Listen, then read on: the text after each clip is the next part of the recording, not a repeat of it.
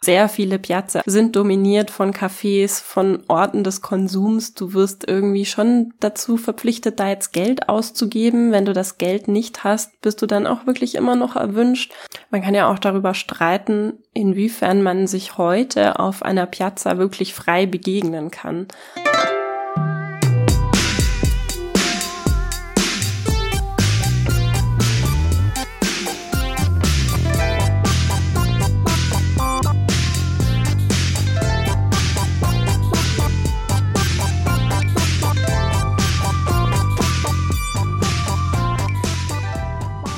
Herzlich willkommen bei einer neuen Folge von Brutto Bedeutsam, dem Podcast über Italien. Mein Name ist Bernhard Hiergeist. Und ich bin Elisa Britzelmeier. Und wir befassen uns in jeder Folge mit einem Stück Italien, das wir uns herausgreifen und von verschiedenen Seiten besehen und wieder zurückstellen. Und das ist für all die, die wie wir Italien nicht nur lieben, sondern auch besser verstehen wollen. Und heute befassen wir uns mit einem italienischen Phänomen schlechthin, nämlich mit der Piazza und stellen uns die Frage, wie eigentlich der öffentliche Raum in Italien genutzt wird und was da vielleicht anders ist als in anderen Ländern. Davor aber noch ein paar Anmerkungen. Ihr habt uns wieder fleißig geschrieben, vor allem zur letzten Folge, nämlich über die Femizide. Herzlichen Dank für eure vielen Zusendungen, die nochmal ein paar andere Aspekte eingebracht haben oder manche von euch haben sich auch nur bedankt, dass wir uns des Themas angenommen haben. Ja, ihr könnt uns jedenfalls schreiben an bruttobedeutsam.gmail.com. Die Leute, die das gemacht haben zu unserer Femizid-Folge, haben zum Teil einfach gesagt, naja, das sind auch Zitate, bei denen man fast ein bisschen Gänsehaut bekommt. Oder auch äh, Silvia zum Beispiel hat uns geschrieben, dass sie gar nicht wusste, dass die Situation in Deutschland gleich ist. Also sie kannte die italienische Perspektive, aber ihr war, waren die Parallelen zum Beispiel gar nicht so bewusst. Wir bemühen uns auch immer, jedem und jeder von euch zu antworten. Nur habt ein bisschen Verständnis. Wir haben ja auch noch unsere journalistische Arbeit und machen brutto bedeutsam in unserer Freizeit. Drum ähm, kann das manchmal ein bisschen dauern. Eine Nachricht habe ich zum Beispiel von einer Freundin aus Italien bekommen, Manuela, die ich gefragt, von der ich wusste, dass sie auf der Demo in Rom war im November und die ich noch so ein bisschen nach ihren Eindrücken gefragt habe. Welche Demo? Die Demo im November eben gegen Gewalt gegen Frauen, die in vielen Städten stattgefunden hat. Sie war eben in Rom da, wo sehr viele Leute auf der Straße waren. Sie gesagt, tolle Erfahrung mit so vielen Menschen. Es waren auch viele Männer da, aber immer noch nicht genug, ihrer Meinung nach. Und sie hat mir ein bisschen auch ihre Eindrücke geschildert, warum die Debatte zu diesem Zeitpunkt so groß werden konnte und das Bewusstsein für die Problematik von Gewalt gegen Frauen. Da hören wir mal kurz rein. Ho avuto l'impressione che sia scattato poi in occasione del 25 novembre, che è appunto la giornata internazionale della lotta alla violenza di genere, e che si sono mm, create diciamo, una serie di condizioni, cioè in Italia c'erano state, c'era stato in luglio e, e anche in agosto se non sbaglio, poi due casi di violenza di gruppo, uno a Palermo e uno a Caivano molto, molto forti, entrambi Sie hat den Horizont noch ein bisschen größer gemacht als das, was wir besprochen hatten in der Folge. Ähm, sie sieht den Kontext auch in zwei Fällen, die im Juli und im August bekannt wurden. Da gab es zwei Gruppenvergewaltigungen, die sehr stark diskutiert wurden. Und da war der Kontext eben ja irgendwie ein prekärer, also sozial schwierige Situationen, Armut. Und man hätte sich leicht tun können in dieser Zeit, dieses Problem irgendwie so ein bisschen in eine Ecke abzuschieben. Und dann kam aber eben dieser Fall Julia Cecchettin, über den wir in der letzten Folge ausführlich gesprochen haben, wo eben eine Studentin getötet wurde, und zwar mutmaßlich von ihrem Freund, der auch studiert hat, und wo das Ganze eben nochmal in so einem ganz anderen Kontext gehoben wurde. Also, ah ja klar, auch, auch an Unis passiert sowas oder auch unter Studierenden passiert sowas. Also man sieht einfach wieder mal, ähm, Gewalt gegen Frauen gibt's in allen gesellschaftlichen Schichten. Genau, das sagen eben auch alle Expertinnen und Experten zu dem Thema. Genauso wie kultureller Hintergrund oder Migrationshintergrund keine Rolle spielt. Aber das waren eben jetzt so, diese Häufung von Fällen hat dann im italienischen Bewusstsein auch dazu geführt, dass man eben gesehen hat, wie umfassend dieses Problem ist. Und einen Hinweis haben wir auch noch bekommen, naja, in dem Fall Julia Cecchettin war es ja auch am Anfang so, dass die beiden vermisst waren und ähm, zur Fahndung ausgeschrieben waren. Auch deswegen wurden Namen und Fotos und so weiter veröffentlicht. Das ist natürlich auch noch ein Punkt, weil wir hatten da so generell über die Unterschiede in der italienischen und der deutschen Medienöffentlichkeit geschrieben. Aber was sie vor allem meint, ist, es geschah nicht aus irgendwie Sensationslust, sondern hatte einfach einen ganz praktischen Hintergrund auch vor allem. Und zur Frage, nochmal näher, warum das Thema Gewalt gegen Frauen in Italien gerade so präsent ist. Ein Grund, den Manuela auch genannt hat in ihrer Sprachnachricht, ist ein Film, der der erfolgreichste Film des Jahres 2023 in Italien war. Er trägt den Titel C'è ancora domani. Ich bin sehr gespannt, ich habe ihn noch nicht gesehen und würde ihn gerne sehen. Da geht es zwar nicht direkt um Gewalt gegen Frauen, aber eben um Emanzipation und Feminismus. Also das gesamtgesellschaftliche Klima ist eben da. Und außerdem haben wir in Italien gerade einfach die rechteste Regierung seit dem Ende des Faschismus, die sich auch antifeministische Politik in Teilen auf die Fahnen geschrieben hat. Und das, so sagt Manuela, bestärkt natürlich auch nochmal die Aufmerksamkeit, dass dann man einfach mehr hinschaut. Wir freuen uns immer über alle Nachrichten, die wir bekommen oder sonstige Tipps, Filmtipps, Musiktipps, Kochrezepte. Das geht per Mail unter bruttobedeutsam at gmail.com, bruttobedeutsam at gmail.com. Und ihr könnt uns natürlich auch jederzeit bewerten. Ihr könnt uns Sterne dalassen auf Spotify, auf Apple, wie auch immer. Schreibt uns freundliche Kommentare. Das hilft uns auch sichtbarer zu werden. Das noch kurz auch zur Folge über den Pandore und versus Panettone haben uns einige Nachrichten erreicht, auch jetzt immer noch, obwohl ja Weihnachten jetzt vorbei ist. Und unser lieber regelmäßiger Hörer Zeno hat uns gesagt, dass er in seiner Heimat Südtirol ja das eher so kennt, dass die Leute zwar Panettone sagen, aber den Pandoro meinen und er deshalb glaubt, dass der Pandoro der absolute Sieger ist. Also der du Panettone als Underdog praktisch, das scheint mir schon eine sehr kreative These. Ich weiß es nicht, ich glaube, sie trifft nur für Südtirol zu. Schreibt uns doch gern, wenn ihr mehr Einblicke habt das ist die Frage, es handelt, handelt es sich quasi nur um ein semantisches Problem und wir denken, die beiden sind irgendwie, äh, es gibt dann in Italien irgendwie einen Kampf 50-50.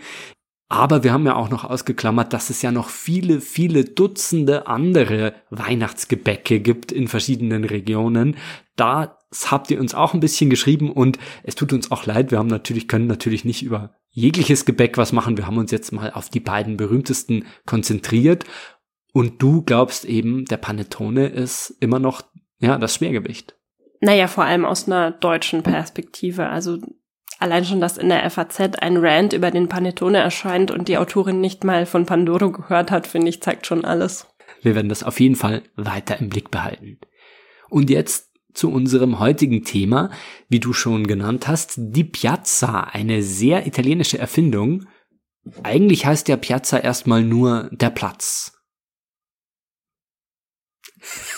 Danke für diesen Bomben-Einführung. okay. La Piazza heißt eigentlich übersetzt ja nur der Platz. Platz in einer Stadt, also die Bebauung öffnet sich, lichtet sich, es gibt eine Licht, quasi eine Lichtung in einer Stadt. Ja, jeder weiß, was ein Platz ist. Ähm, aber damit geht ja das Problem schon los, denn eine Piazza ist ja ganz was anderes als ein Platz in einer deutschen Stadt. Also jeder, der schon mal in einer italienischen Stadt war, kennt das irgendwie. Da ist, sind alte Gebäude, da ist viel alte Bausubstanz. Ich habe den Eindruck zum Beispiel geometrischere Formen, die sind viel eckiger oder manchmal auch runder, aber sie legen sich auf eine auf eine geometrische Form fest, würde ich mal sagen, anstatt in, in Deutschland, da die Plätze sind halt immer irgendwie irgendwie, so mach mal noch ein Blumenbeet hin und hier passt noch ein Brunnen hin und solche Dinge. Dann gibt's natürlich immer die Baudenkmäler, da ist immer eine Kirche, da ist immer irgendwie das Rathaus, da ist ja, überhaupt die alte Bausubstanz. Also es gibt ja in Italien die ganzen Centri Storici, also da ist ja, Deutschland ist ja viel, viel stärker zerbombt worden im Krieg, drum stand da ja auch nicht mehr so viel alte Bebauung. Und in Italien habe ich ja diese uralten Gebäude. Und dann ist natürlich, dann kommt ja die ganze Gastro, die Eisdielen, die Bars, die Restaurants. Und mein Eindruck, also mein sehr, sehr subjektiver Eindruck ist halt, es ist einfach immer viel mehr los. Die Piazza in Italien ist einfach, es ist eine Bühne, man in großen Städten in Deutschland sagt man ja auch immer, da gibt's irgendwo eine Straße, da gehen die Reichen und Schönen auf und ab, da geht's ums Sehen und Gesehen werden. Ja, aber man hat viel mehr den Eindruck, dass das in Italien wirklich zutrifft als auf diesem Piazzett, als wären da wirklich so ein bisschen Schauspieler am Werk und da geht man gleich auch als Tourist ganz anders drauf. Also ich finde, der erste Punkt, wo, wo ich da jetzt schon mal einhaken und widersprechen will, ist, dass du von der Stadt allein sprichst. Es stimmt natürlich, dass die Piazza einen, ein urbanes Merkmal ist, dass natürlich prim, prinzipiell primär erstmal Städte verschiedene Piazze enthalten. Aber ich finde, es ist ein sehr italienisches Charakteristikum, dass eigentlich jedes Dorf eine Piazza hat. Im Gegensatz zu vielen deutschen Dörfern. Der bayerische Dorfplatz ist meist keine Piazza, sondern halt auch wieder nur so ein, ein Wust. Naja, ganz, viel, ganz viele Städte oder Orte in Deutschland haben einfach gar keinen zentralen Platz. Und das ist schon sehr italienisch, dass auch der kleinste Ort irgendwie die zentrale Piazza hat. Da ist mit diesen wiederkehrenden Elementen, da ist die Kirche, da ist vielleicht die eine Bar, da sind irgendwelche Bänke, wo Leute draußen sitzen, auch gerne mal alte Leute. Ähm, es durchmischt sich. Man kann da auch sitzen, wenn man nicht im Café sitzt. Alle solche Dinge, das ist in deutschen Städten und vor allem in deutschen kleinen Ortschaften keine Selbstverständlichkeit die, äh, hab, die hatte ich ganz vergessen bei den Baudenkmälern. Eigentlich gehört zu jeder italienischen Piazza die, wie ich es nenne, die Vecchiettenbank, also die Bank, wo die Vecchietti drauf sitzen eines Ortes, in den Dörfern, also die Alten, die Dorfältesten, die Dorfälteren. Die dann ähm, da immer sitzen und beratschlagen und ähm, und wahrscheinlich Touristen ausrichten und drüber über sie lästern, was da wieder für Leute rumgehen. Übrigens sitzen die natürlich im Sommer nur am Abend draußen. Also es wäre ja kein keine Vecchietta wäre so dumm in Italien sich bei der größten Hitze draußen auf eine Piazza zu setzen. Das macht man natürlich abends. War, wenn ich sowas gesehen habe, immer sehr neidisch, weil man sich denkt, boah, ich würde mich eigentlich gerne dazusetzen, aber ich glaube, da, das muss man schon wirklich im Kreuz haben, dass man sich, ich hätte mich mit meinen äh, Italienischkenntnissen, die jetzt auch nicht schlecht sind, aber ich würde mich nicht trauen, mich zu den Alten auf die Bank zu setzen, um da mich einer kritischen Prüfung unterziehen zu lassen. Ja, am Stammtisch setzt du dich ja auch nicht einfach dazu. Vielleicht ist das äh, so vergleichbar. Also die Vecchiettenbank, eine, da, die verdient vielleicht noch eine eigene Folge, weil das so eine wichtige italienische Institution ist. Ein Merkmal aber auf jeden Fall auch der Piazza. Die Piazza ist auf alle Fälle äh, Teil der italienischen Identität. Wir haben ja in diesem Podcast auch schon über die Bari gesprochen und wie sie Italien vereint. Ich finde, auf die Piazza trifft das auf alle Fälle auch zu, wobei es bei der Piazza noch viel offensichtlicher ist als bei der Bar, weil die Piazza ja gleichzeitig so ein Ideal ist, das auch aus anderen Ländern betrachtet wird und ein bisschen bisschen neidisch auch fast beäugt oder worüber sich viele Leute einig sein können, dass es ja in Italien so schöne Plätze gibt wie nirgends sonst so ungefähr. Was ist denn deine Lieblingspiazza? Ich habe tatsächlich eine Lieblingspiazza in Italien und zwar in Padua ist das die Piazza dei Signori, also der Herrenplatz. Hm, kennen vielleicht manche von euch, ähm, da steht nämlich auch so ein hm, schicker Uhrturm rum, der Torre dell'Orologio, wo irgendwie so, ja, eine Uhr, die die Zeit anzeigt, aber dann auch noch, ich glaube, die Mondphasen und Sonnenstände und so. Also es ist irgendwie ein ganz ein Bauwerk, wie aus einem Kinderbuch ein bisschen und das begrenzt diese Piazza dei Signori an einer Seite und man kommt von dem kleineren angrenzenden Piazza, der Piazza Capitaniato, kann man auf diese Piazza dei Signori gehen und kommt durch einen ganz schmalen Durchgang, der eben in diesem Uhrturm drinnen ist. Und plötzlich stehst du da, gehst einen Meter vorwärts und es eröffnet sich diese riesige Piazza dei Signori. Also riesig ist sie jetzt auch nicht, Padua ist ja nicht groß, da ist einfach Trubel. Da sind morgens und nachmittags, nachmittags die ganzen Touristen, abends dann die Einheimischen. Das ist ja auch so eine Sache, wie du schon gesagt hast, bei den Bekehrten. Die kommen halt am Abend raus. Die Einheimischen haben, ja, müssen ja untertags irgendwie arbeiten. Die haben Besseres zu tun, als auf der Piazza abzuhängen. Die gehen dann eben abends ins Restaurant, setzen sich abends hin, trinken halt ihren oder machen ihren Aperitivo das ist ja das, da ist immer Leben auf einer italienischen Piazza, da wird sofort jeder irgendwie ein bisschen zum Darsteller und wenn es nur die ich Tourist bin, der da drüber geht oder eine Reisegruppe drüber geht, du bist sofort Teil von etwas größerem Ganzen, weil die Piazza ist irgendwie entworfen, die hat eine gewisse Struktur, die gibt eine gewisse Richtung vor, wie du die betreten und wie du sie wieder verlassen kannst. Also das ist so ein ganz, ganz komplexes Gefüge. Bei der Piazza dei Signori in Padua finde ich, geht's mir so, spüre ich das immer am allerstärksten. Ich muss gerade die ganze Zeit daran denken, dass ich in der Schule damals ein Italienisch Buch hatte mit dem Titel In Piazza. Damals war die Piazza del Campo in Siena darauf abgebildet, diese berühmte, wo auch der Palio stattfindet. Also dieses Pferderennen, was auf dem Stadtplatz in Siena gibt. Genau, aber ähm, allein dieser Ausdruck in Piazza sagt ja schon so viel aus. Also in Piazza kann man sich treffen, findet das Leben statt. Das ist irgendwie einfach mehr als, dass man sich auf dem Platz trifft. Es gibt auch total viele Redensarten übrigens im Italienischen mit Piazza.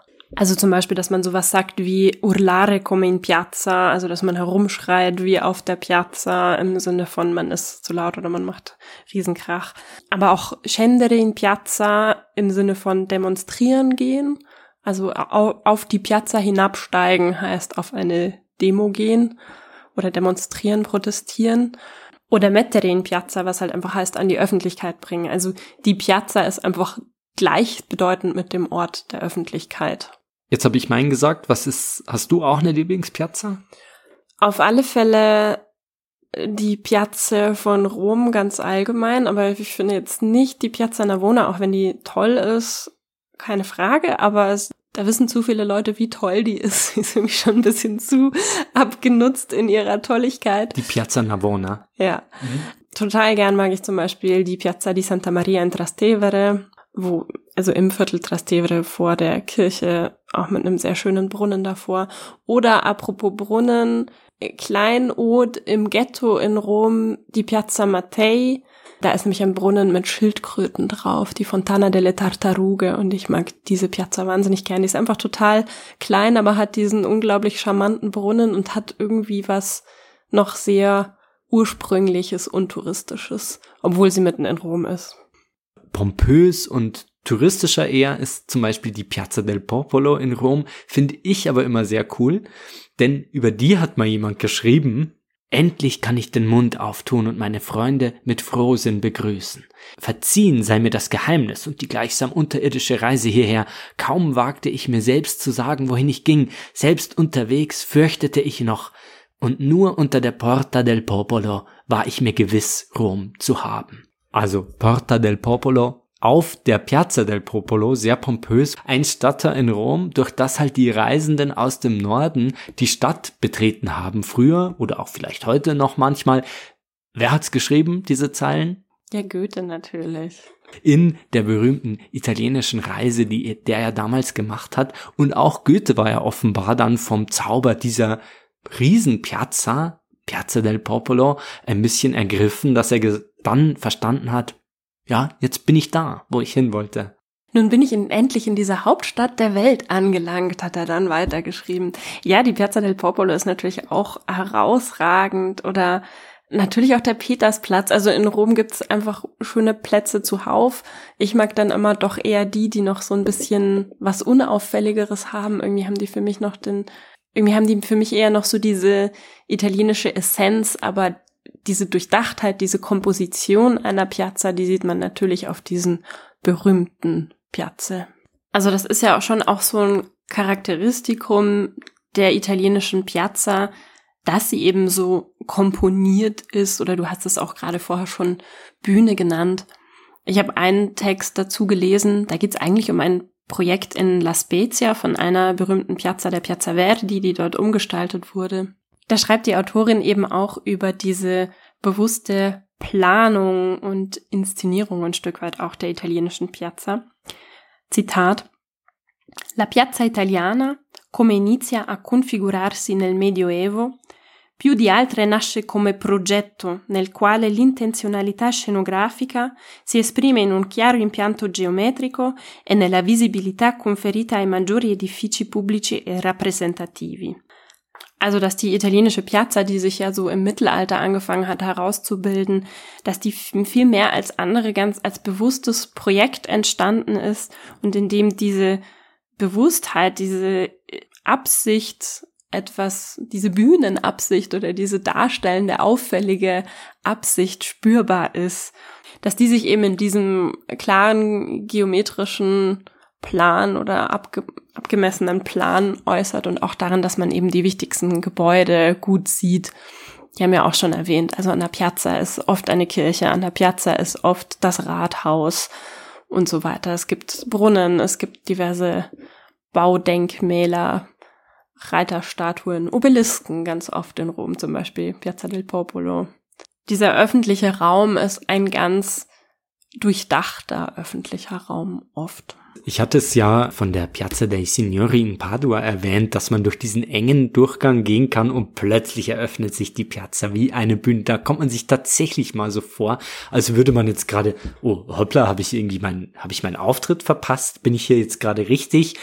da finde ich, trifft das voll und ganz zu. Aber ich bin auch schon auf Platze gelaufen, wo man sich dann denkt, naja, also es ist jetzt nicht alles von vorne bis hinten durch choreografiert, sondern ist halt einfach ein Platz da, weil da gerade eben die Kirche ist und das Postamt. Ich würde dir aber auf alle Fälle in dem Recht geben, dass sie irgendwie mehr mit Leben gefüllt ist als viele Plätze in Deutschland. Die Piazze sind auch viel öfter einfach Treffpunkte. Wir haben schon über die Alten gesprochen, aber auch für Jugendliche, die dann da irgendwie abhängen und generell, dass man draußen sitzt beim Essen, das ist ja was, das gab's in Deutschland früher gar nicht. Da ist natürlich ganz klar mal wieder das Wetter der entscheidende Faktor. Also, weil es eben wärmer ist, nutzt man viel mehr den Platz draußen, beziehungsweise zum Teil ist man auch ein bisschen ja, ge gezwungen fast, wenn sich dann die Wohnung aufgeheizt hat und am Abend wird's draußen kühler, dass man vielleicht irgendwie doch irgendwie eine kühlere Brise abbekommt oder so, dann geht man halt eben raus und verlagert ganz viel vom Leben nach draußen. Ist ja auch so, dass ähm, diese ganzen Trends von Gemütlichkeit und sich daheim kuschelig einrichten und so eher in nördlicheren Ländern beheimatet ist. In Italien wird zwar auch Wert auf Einrichtung gelegt, eher nicht so hüge alles. Ja, genau, daran musste ich gerade denken irgendwie.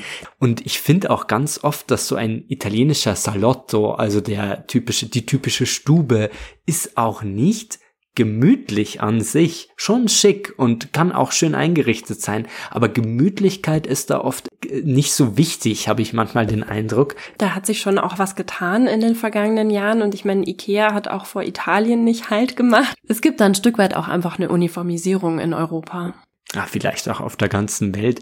Ich meinte jetzt auch gar nicht, die Italiener gehen vielleicht ganz gerne ins Freie, weil sie ihren ungemütlichen Wohnungen entfliehen wollen, sondern es wird eher weniger Wert auf Gemütlichkeit im Haus gelegt, weil man ja so selten zu Hause ist. Weil ich habe viel mehr Tage im Jahr, an denen ich draußen sein kann, auch nachts länger.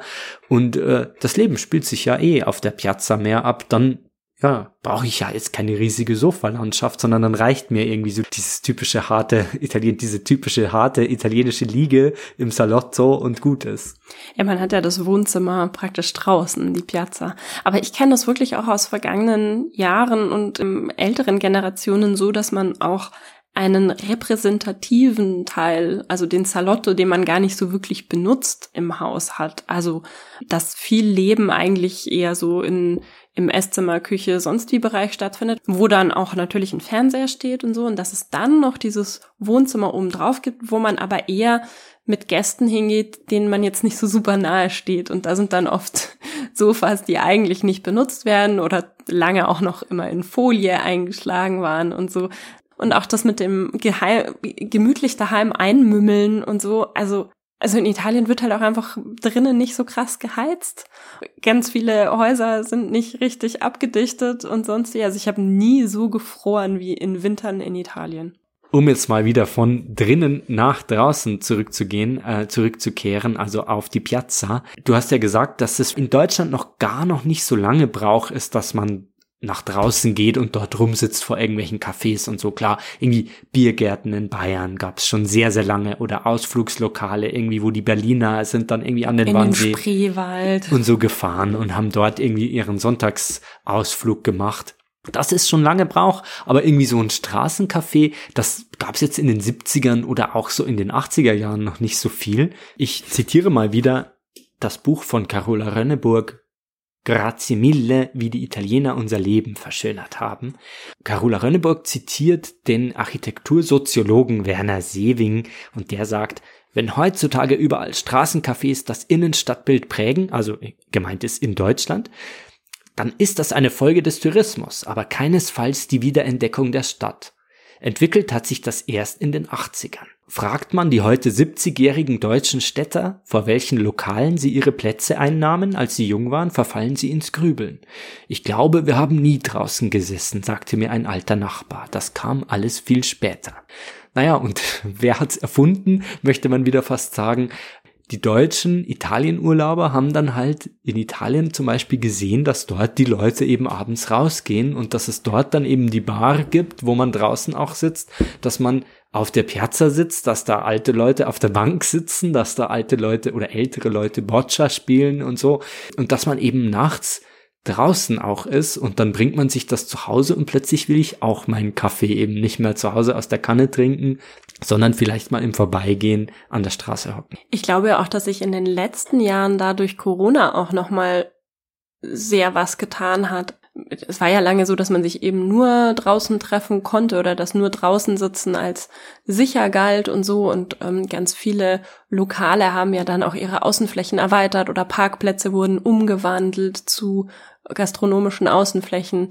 Hier in München war da viel die Rede von den Schani-Gärten. Also ich glaube, da hat sich, hat man sich auch noch mal mehr ein bisschen in die Richtung entwickelt. Aber es ist schon erstaunlich, weil man das inzwischen als so normal sieht, dass man natürlich auch irgendwo draußen sitzen kann. Aber früher war das ja offenbar ganz anders. Draußen zu sein in der Stadt war eben, da zitiere ich auch nochmal Carola Rönneburg, die Straße war ja eigentlich ein Ort der Gefahr. Da war halt, also jetzt übertrieben gesagt, aber da wurde einem halt die Brieftasche geklaut, da wurde man äh, irgendwie angerempelt und so. Das war jetzt nicht ein gastlicher Ort. Also diese Vorstellung, die wir heute von den Städten haben, also gerade in Deutschland, wo einfach das Auto, ja, die Autofahrernation schlechthin, die Stadt muss für Autofahrer erschlossen sein. Und dann interessiert uns erst, ja, kann man da auch gut zu Fuß gehen, kann man da auch gut mit dem Fahrrad fahren. Und man will ja unbedingt dann mit, ich will aber mit dem Auto wirklich ins Zentrum fahren können und dort auch möglichst parken können. Also, dass Städte in Deutschland eher gedacht werden als, kann man da draußen sein? Wie bewegen wir uns draußen? Wie kreieren wir Plätze, wo es irgendwie ein Miteinander gibt? Das ist ja erst eine relativ junge Erfindung, ein relativ junges Denken und da sind die Italiener irgendwie doch schon irgendwie ein paar Jahrhunderte scheint's fast voraus. Eine Vermutung von mir wäre, dass halt in den Italien mit den ganzen Centri Storici, also dieser ganzen uralten Bausubstanz und die engen Gassen in den Innenstädten und so, es gibt immer so ein historisches Zentrum, da kommt man mit dem Auto gar nicht hin, da willst du mit dem Auto gar nicht reinfahren, das war schon immer eher für die Fußgänger gemacht. Da hatten die Italiener irgendwie Glück, dass sie halt mit diesen, mit diesen alten Gebäuden und diesen historischen Zentren gesegnet waren. Ja, wobei du jetzt schon ein bisschen außer Acht lässt, dass es in Deutschland schon auch die Tradition eines Marktes gibt und äh, der als Begegnungsstätte und äh, der öffentliche Raum und so auch im Mittelalter in Deutschland schon eine Rolle gespielt hat. Ne? Aber in dieser ganzen Autofreiheitsdebatte und die Frage, ob autofreie Städte überhaupt möglich sind oder ob man da mehr Beschränkungen für das Erreichen eines Stadtzentrums mit dem Auto machen kann und so, da bin ich in Deutschland echt manchmal stehe ich da kopfschüttelnd davor, weil das, wie du sagst, in italienischen Städten einfach schon seit Jahrzehnten so ist und auch wirklich in, in kleinen Orten auch, dass halt klar ist, dass man nur in der einen Richtung durch die Stadt fahren. Also es gibt auch immer eine klare Verkehrsführung, wo man in den Ort reinfährt und wo wieder raus. Verkehrsführung in italienischen Städten, eh das größte Faszinosum für mich. Diese ganze Vorstellung, dass der, der autogerechten Stadt und so, wie sie ja in Deutschland lange propagiert wurde und erst seit ein paar Jahren in Frage gestellt wird, die ist natürlich in Italien allein schon, weil alles so eng und alt ist,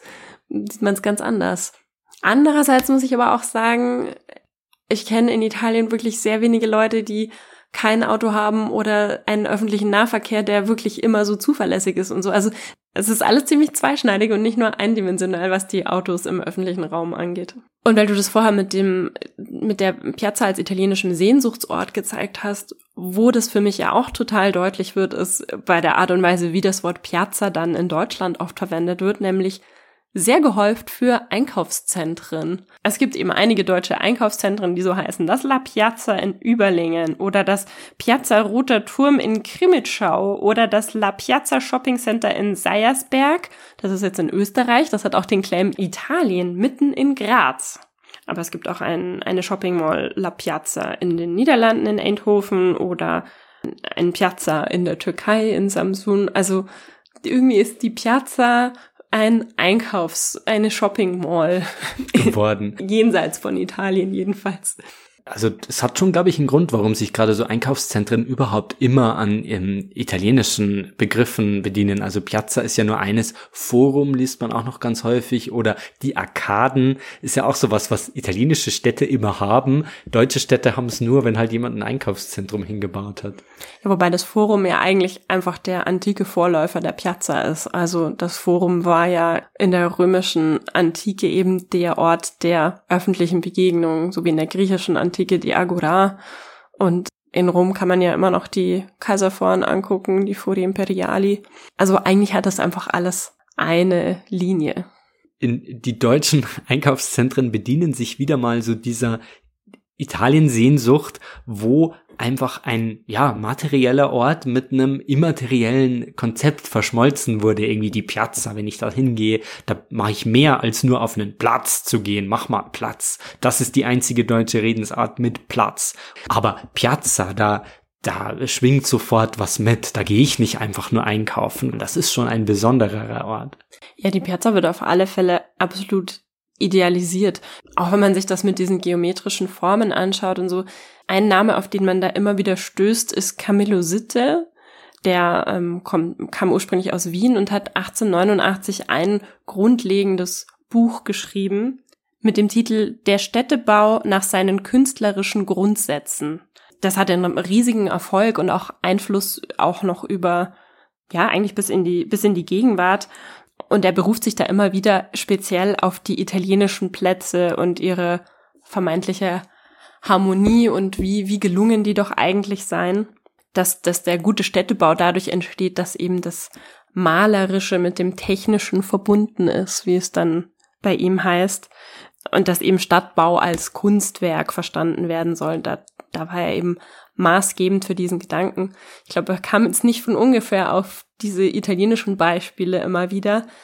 Aber es hat natürlich auch dazu geführt, dass man irgendwie ein bisschen die Augen verschlossen hat vor dem, wo vielleicht nicht alles immer nur so gelungen ist und, und alle Piazze so wahnsinnig gut funktionieren. Und weil wir jetzt ja auch schon beim Begriff des Forums waren oder dem griechischen Äquivalent der Agora, das sind ja auch immer die Orte, wo es so geht um, naja, da entsteht Öffentlichkeit und im Prinzip entsteht ja so die Demokratie. Also die Plätze, die praktisch so die, der Ursprung der demokratischen Öffentlichkeit sind. Da hat zum Beispiel die Kunsthistorikerin Brigitte Sölch in der NZZ vor ein paar Jahren mal einen Beitrag geschrieben, die unter anderem ein Projekt namens Piazza e Monumento mitgeleitet hat. Und die beschreibt eben diese demokratischen Ursprungsmythen, die mit der Piazza verbunden sind und wie die dann später benutzt werden. Also Piazza, Forum und Agora werden oftmals als historisch verklärte Bilder gegen den Verlust des öffentlichen Raumes aufgerufen. Diese Bilder sind jedoch weniger in der antiken oder vormodernen Stadt verankert, als vielmehr in drei bedeutenden Phasen der Architektur in der Architektur- und Stadtgeschichtsschreibung seit dem späten 19. Jahrhundert, die historische Plätze erstmals vergleichend untersuchte. Also es gibt so diese große These, naja, man, die Leute treffen sich heutzutage ja nicht mehr draußen. Wohingegen damals war das doch noch anders und damals ist ja auch die Demokratie entstanden und wenn wir die Demokratie fördern wollen, dann müssen die Leute auf die Piazza. Sie beschreibt es auch so ein bisschen wie in den 50er Jahren, so nach dem Zweiten Weltkrieg, als irgendwie klar war, die Städte müssen wieder aufgebaut werden in Deutschland. Gleichzeitig muss die Demokratie wieder aufgebaut werden kam eben so immer mehr der Gedanke auf, naja, die Städte sollen humaner werden, die Leute sollen sich begegnen in den Städten, also sind die Plätze zentral und wichtig. Was natürlich stimmt, aber was dabei so verloren geht, und da finde ich Brigitte Sölch in ihrer Argumentation sehr schlüssig, dass die Piazza ja durchaus im Faschismus auch eine ganz zentrale Rolle gespielt hat. Wie meinst du, weil irgendwie dann irgendwelche Soldatenaufmärsche oder so stattgefunden haben? Genau, also die Piazza ist auch heute noch ein Begegnungsort, ist auch heute noch der Ort, an dem die Demos stattfinden und ist allein schon, wie wir schon besprochen haben, synonym zum Demonstrieren. Aber gleichzeitig war halt die Piazza im Faschismus auch einfach Ort von Massenaufläufen und Massenmobilisierung. Mussolini hat ja damals in Rom an der Piazza Venezia immer seine Reden vom Balkon runter gehalten. Oder hat zum Beispiel auch ganz gezielt an die Tradition des römischen Forums angeknüpft, ähm, indem er einfach eine Straße einmal quer über die Kaiserforen gebaut hat, die heutige Via dei Fori Imperiali. Also die, die Piazza allein macht halt die Leute auch nicht zu Demokraten, sondern es kommt halt dann darauf an, was man dort macht.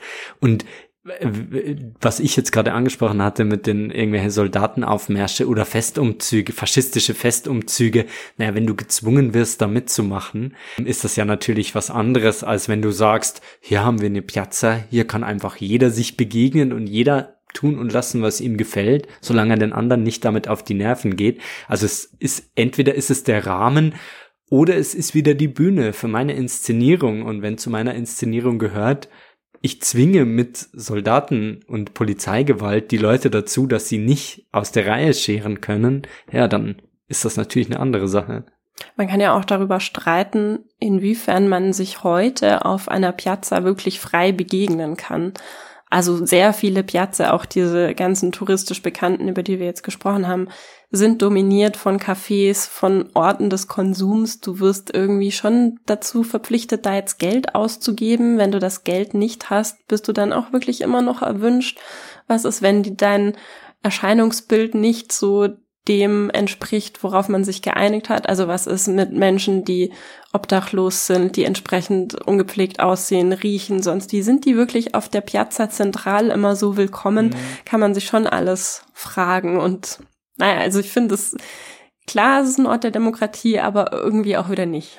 Ehrlicherweise muss man sagen, trifft das alles auf die Piazza dei Signori in Padua auch zu. Also da ist halt alles voll mit Gastro und so. Natürlich ist das toll, aber ja, dich da hinsetzen zu können. Also ansonsten bleibt dir nicht viel übrig, als da zu stehen. Sonst ist ja alles aus Stein. Ist ja, es ist ja eine italienische Altstadt. Also so gemütlich ist es ja wieder nicht. Es ist schon schön und cool. Es ist eine Bühne.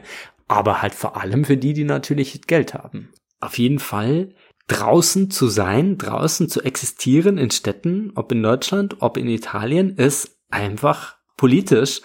Mir fällt jetzt gerade noch ein, wenn du dich an die Einführung des 9-Euro-Tickets im öffentlichen Nahverkehr erinnerst, was dort für ein Aufhebens gemacht wurde, als sich Punks Wochenendausflügler, ganz normale Leute dazu aufgemacht haben, gesagt haben, mit diesem 9-Euro-Ticket fahre ich jetzt nach Sylt. Nach Sylt, ja. Und hänge dort einfach in der Fußgängerzone ab, weil why not?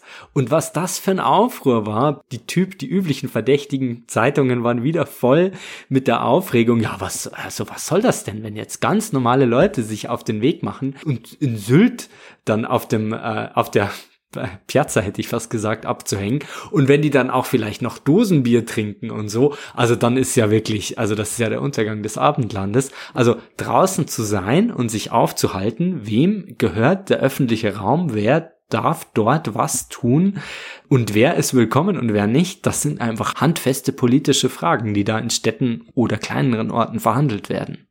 Ich überlege gerade, ob die Fußgängerzone in Deutschland vielleicht das Äquivalent zur italienischen Piazza ist, weil die gibt's irgendwie auch überall und sie hat immer die gleichen Elemente. Aber da steht auch viel zu sehr der, der Konsum und, und der Einkauf im Vordergrund in der Fußgängerzone. Die zeichnet sich ja schon dadurch aus, dass sie Geschäfte hat. Wohingegen eine Piazza. Und sie ist ja höchst selten komponiert.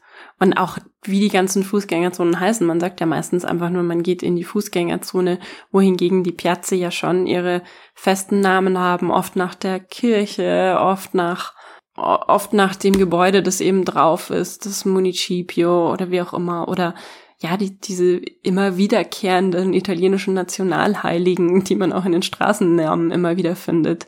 Mazzini, Cavour, Verdi, etc. Ich würde gern noch schließen mit einem Zitat der amerikanischen Soziologin Rachel E. Black. Die hat nämlich ein Buch geschrieben über die Porta Palazzo, was ein Platz ist in Turin im Nordwesten Italiens, wo immer so ein ganz berühmter großer Freiluftmarkt oder wie sagt man, kein Flohmarkt, aber so ein Markt. Und die hatte einfach über mehrere Jahre hinweg diese Porta Palazzo, diesen Platz beobachtet und schreibt, In the years I spent at the Porta Palazzo market, I observed that the market is a series of intimate daily interactions between humans and built spaces that facilitate social relations.